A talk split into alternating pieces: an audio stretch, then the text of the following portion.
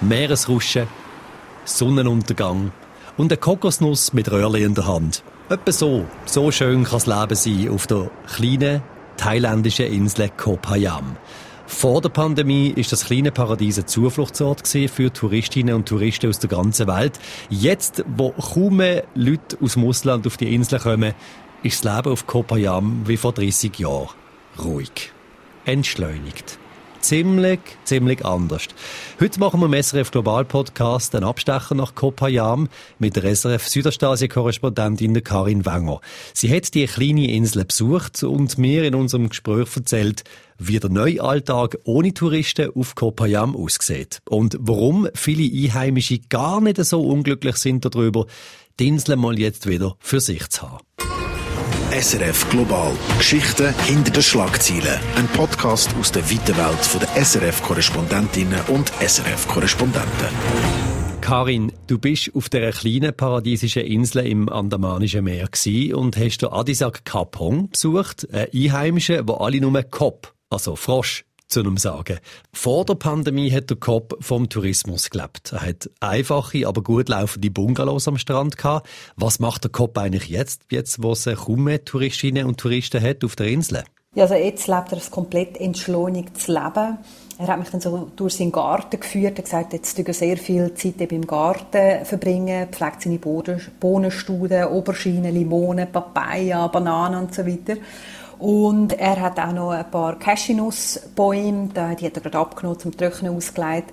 Da hat er gesagt, ja, Passionsfrüchte, die nicht mehr so pflegen, weil die sind immer sehr beliebt bei den Touristen, weil die immer so Passionsfruchtsaft und Shake wählen, aber jetzt, wenn niemand mehr kommt, trinke ich auch niemand mehr den Saft. Und er hat gesagt, also eben alles wird entschleunigt, man ist viel mehr auf sich selber zurückgeworfen, aber auch das Inselgefühl von Zusammenhalt ist sehr viel stärker. Also ich habe ihn gesehen, jeden Morgen hat er Surfunterricht gegeben, den Jugendlichen und den Kindern von der Insel, weil er einfach gesagt hat, wir müssen schauen, dass die nicht irgendwie auf die schiefe Bahn kommen. Drogen, gerade Methamphetamin, ist ein grosses Problem in ganz Thailand. Darum hat er gesagt, die Leute müssen jetzt einfach beschäftigt werden und äh, die Eltern, die gehen jetzt einfach sehr viel mehr am Strand spazieren. Aber eben kein Tourist auf Koh Phayan, das heisst für viele auch keine Einnahmen. Wie bringt denn der Kopp jetzt seine Familie so durch? Also er hat schon gesagt, das Geld ist knapp. Von seinen 20 Bungalows hat er noch eins vermietet gehabt, 21 Franken in der Nacht, also eigentlich nichts. Aber er hat halt auch gesagt, früher sei er einfach Bauer gewesen, noch früher Krabbenfischer. Dann hat er eben die Plantagen angelegt mit äh, Cashewnussbäumen. Und dann sind auf einmal Touristen auf die Insel gekommen und haben, dann haben sie gemerkt, ja, die lieben den Strand, das ist einfach das Geld, haben sie angefangen, die Bungalows zu bauen. Und dann hat er gesagt, ja gut, jetzt gehen wir einfach wieder zurück, wie vor 30 Jahren. Also wir, wir werden wieder Fischer, wir werden Gärtner und Gärtner sagen einfach niemand auf der Welt reich.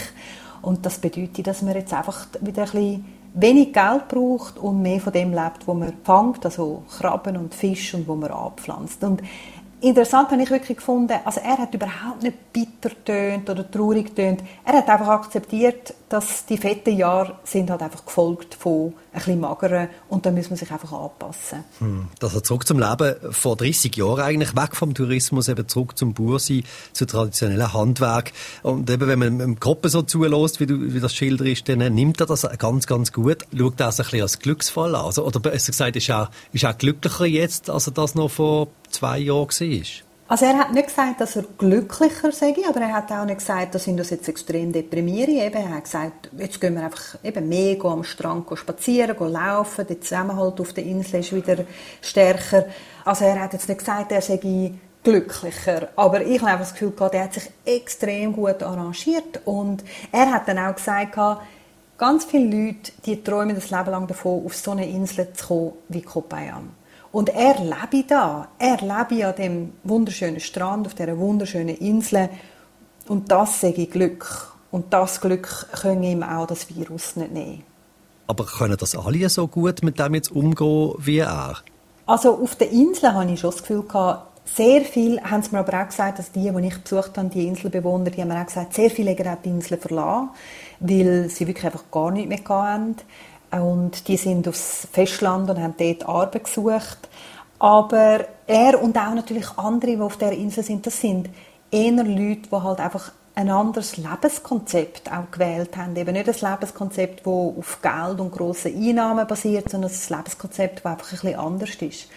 Aber wenn man natürlich weiter schauen und eben nicht nur die Inseln anschauen, sondern Thailand, dann muss man sagen, da trifft sehr viele Leute extrem hart. Ich bin im Moment gerade in der Stadt Pattaya, die ist ja wirklich bekannt einfach für ihr äh, Unterhaltungsbusiness, für die ganze Sexindustrie auch. Und wenn man da durch die Stadt geht, da sind einfach 80 Prozent von allen Geschäften sind komplett zu. Gestern Nacht bin ich in der Walking Street also im Rotlichtviertel, habe dort verschiedene Prostituierte und Ladyboys getroffen. Und die Walking Street, das sind all Bars, absolut dicht gemacht und die Prostituierten haben auch gesagt, äh, sie hätten keine Kunden mehr. Die, die es noch haben, die wollen einfach viel weniger zahlen und da trifft es natürlich sehr viele Leute extrem hart. Hm, kommt dazu, dass Prostitution ja eben illegal ist in, in Thailand natürlich. Genau, also Prostitution ist, naja, lächerlicherweise muss man sagen, illegal. Also es ist ja wirklich so offensichtlich. Es gibt eben ganze Rotlichtviertel in Pattaya, in Phuket, in äh, Bangkok, wo, wo ganz offensichtlich Rotlichtquartiere sind, aber offiziell ist es illegal. Und das ist natürlich besonders schwierig, gerade für die Prostituierten, weil sie fallen durch alle Netze durch. Das heißt, sie können auch nicht von irgendwelchen Regierungshilfen ähm, profitieren, weil es sie ja eigentlich offiziell gar nicht gibt. Und das ist natürlich sehr bitter. Von diesen mal so belebten Strassen von Pattaya zurück zum Ruhepol Koh Payam. Vor 30 Jahren, wo es noch keine Lonely Planet Reisevierer und TripAdvisor Bewertungen gab, dort ist die Japanerin Chiyoko Yamaguchi auf die Insel gekommen. Und dort bleiben. Die Japanerin, so sagen ihr alle auf der Insel, führt ein kleines Gästehaus und eine Kautschuk- und Cashewnussplantage. Karin Wenger, du bist auch bei der Chiyoko vorbeigegangen, wo du Kopayam besucht hast. Wie fest hat sich das Leben jetzt für sie verändert? Also schon fest, wenn man es so vom äh, finanziellen Aspekt anschaut. Eben, sie wohnt auch auf Kopayam, sie hat das Business, sie hat das Restaurant, sie hat das Gästehaus. Und all das läuft natürlich nicht mehr, weil einfach es gibt fast keine ausländischen Touristen mehr. Die, die kommen, das sind Leute, die meistens in Thailand selber wohnen, meistens in Bangkok. Aber eben, es gibt keine Ausländer mehr, die, oder eben praktisch keine, weil man muss ja zwei Wochen in Quarantäne, die ins Land reinkommen. Aber Chioko, als ich sie gefragt habe, wie fest jetzt die Pandemie etwas ausmacht, dann hat sie gesagt, sie sehe die Pandemie überhaupt nicht als negativ. Also eben auf Kopayam hat es keinen einzigen Corona-Fall. Es sei einfach ein bisschen ruhiger. Es sei eigentlich wie Regenzeit, äh, einfach auch ohne Regenzeit und ohne Regen. Und sie hat gesagt, sie hat jetzt endlich wieder Zeit, um Projekt anzupacken, das sie schon lange wollte anpacken. Sie hat eine Plantage mit 6000 Cashewnüsse und Kautschukbäume, aber der Preis von Cashew und von Kautschuk, also von Gummi, ist extrem zusammengekehrt in den letzten Jahren und darum hat sie gesagt, sie will jetzt das Projekt Plantage endlich anpacken und ihre Plantage verwandeln in eine Kokosnussplantage, die dann in Zukunft mehr Geld werde bringen als eben Gummi und Nüsse. Und das wird sie jetzt machen. Und auch Chiyoko ist unglaublich gewesen. Oder die Frau, die ist vor 30 Jahren aus Osaka auf die Insel gekommen, weil sie ein Ferienhaus bauen wollte. Und ist dann geblieben. Sie hat gesagt, wie sie Strassenhunde adoptiert hätte und dann hätte sie die nicht mehr einfach allein lassen Und sie ist jetzt seit 30 Jahren dort, hat erst seit einem halben Jahr Strom äh, durchgehend. Hm. Und sie hat einfach gesagt, sie liebe die Herausforderung. Und der Coronavirus der ist jetzt einfach nochmal eine Herausforderung mehr, als sie schon hatte. Und eben, Chioko ist kein Einzelfall. Irgendwie wie alle, die auf äh, Kopayam leben, feiern wegen dem Wegbleiben von den Touristinnen und den Touristen ein Leben, das vollkommen entschleunigt ist und, und gehen trotz kaum Einnahmen relativ entspannt eben damit um. Woher kommt die Gelassenheit? Also Gelassenheit ist sicher darum, weil man sehr wenig Geld auch braucht auf dieser Insel. Man kann auf der Insel sehr viel abpflanzen. Also es gibt, äh, die alle haben die Gemüsegärten Früchte und so. Also niemand verhungert auf dieser Insel. Aber ein großer Grund, ein wichtiger Grund ist sicher auch, dass die Leute, die diese Insel ausgewählt haben, und das sind ja alle Leute, also Thailänder, die auf der Insel sind, sind in dritter oder zweiter Generation dort, wo wirklich die Insel halt gewählt haben, um dort zu wohnen. Und dann gibt es aber auch einige Ausländer, die auf die Insel gekommen sind. Und die haben wirklich alle sich für ein alternatives Leben entschieden. Und das bedeutet einfach, das Geld ist zweirangig, äh, zweitrangig. Einkaufszentren interessiert genau gar niemand. Also Shopping, wo in Bangkok so wichtig ist, das interessiert niemand auf der Insel. Die Leute lieben die Natur, die Gemeinschaft und auch ihre eigenen Projekte.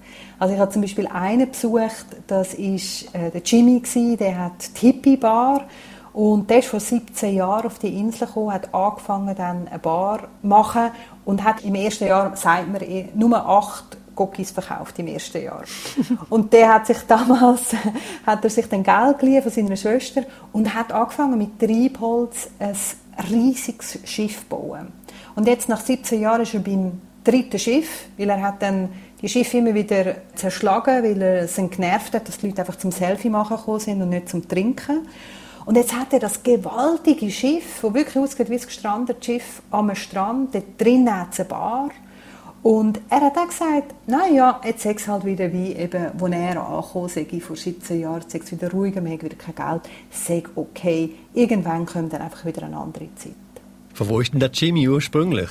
Der Jimmy ist aus Südthailand und er hat früher in einer Autofabrik geschafft. Das war ein Fabrikarbeiter und dann hat er mir erzählt, er sei dann irgendwann auf Bangkok gekommen und in Khao Road, das ist so Backpacker Road, äh, Backpacker von Bangkok. Und dort hat er dann gemerkt, was Leben auch noch sein könnte. Nämlich trinken, Spass haben, ähm, kiffen. Und das hat er super gefunden. Und dann hat er gesagt, okay, ich will kein Leben mehr mit Überzeit, ich will das Leben, das entspannt ist. Und dann hat er jemanden kennengelernt von Kopayam, ist dann mit dem Freund auf Kopayam und hat dann dort eben angefangen, seine Bar äh, gründen und führt wirklich ein absolut komplett alternatives eigenes Leben. Wie sieht es denn aus, wie ist die Haltung, so die Stimmung, also in Thailand oder so die Inselbewohner, die Inselbewohnerinnen und Bewohner, wartet man da sehnlichst auf, ähm, dass die Leute aus dem Ausland dann endlich wieder kommen als Touristen? Ja, schon, weil die Tourismusindustrie ist eine extrem wichtige Industrie, gerade eben ausländische Touristen, die einen grossen Teil von der Wirtschaftsleistung ausmachen, also ein Fünftel von der Wirtschaftsleistung kommt von ausländischen Touristen. Und auf Kopayam, also auf dieser kleinen Insel, wo ich war, dort haben gerade die Hotelbesitzer haben gesagt, ja, jetzt sind zwar ein mehr thailändische Touristen gekommen, aber sie haben jetzt nicht sehr begeistert tönt, dass thailändische Touristen kommen, weil sie haben gesagt, die sind sehr viel anspruchsvoller, haben keine Zeit, kommen ein, zwei Tage äh, wollen Airconditioning, also Klimaanlagen, haben vor allem Schiss, Dunkelheit, Spinnen, Skorpione und das sind eben die ausländischen Touristen sehr viel entspannter, also gerade Backpacker, die auf Kopayam kommen. Und wenn wir ganz Thailand anschauen, da, ich habe gerade heute jemanden von der Tourismusindustrie in Pattaya getroffen und der hat gesagt, er rechnet nicht damit, dass Touristen in dieser Zahl, die es vorne, also 2019 sind fast 40 Millionen ausländische Touristen ins Land gekommen, dass diese Zahl bald wieder erreicht wird. Er hat gesagt, in den nächsten zwei Jahren werden, werden wahrscheinlich sehr wenig kommen und dann wird es wahrscheinlich langsam anziehen. Und nur wer geimpft, sage ich, können wahrscheinlich dann bald ins Land kommen. Und eben die anderen müssen weiterhin in Quarantäne. Also man, obwohl man sehr hofft auf die ausländischen Touristen, man, man erwartet nicht, dass sich die Industrie sehr bald erwartet. Thailand wartet also noch ein Zeit auf den Touristenansturm. Die einen leiden darunter, die anderen freut es, wie wir gehört haben in diesem Global-Podcast. Es bleibt also noch länger ruhig in den Haufen von Thailand wie auf der schönen Insel Kopayam, wo alle in irgendeiner Form das Beste daraus machen, jeden Tag aufs Neue. Und das letzte Wort hat der Gückel nach dem Stimmungsbericht aus Thailand. Danke an Karin Wenger, unsere SRF Südostasien-Korrespondentin. Redaktion von dem Global-Podcast hat Lea Sager. Ich bin der Philipp Gerber. Wünsche dir einen schönen Tag. Danke fürs Zuhören. Feedback nehmen wir wie immer gerne entgegen über studio.srf3.ch. Bis zum nächsten Mal. Mach's gut.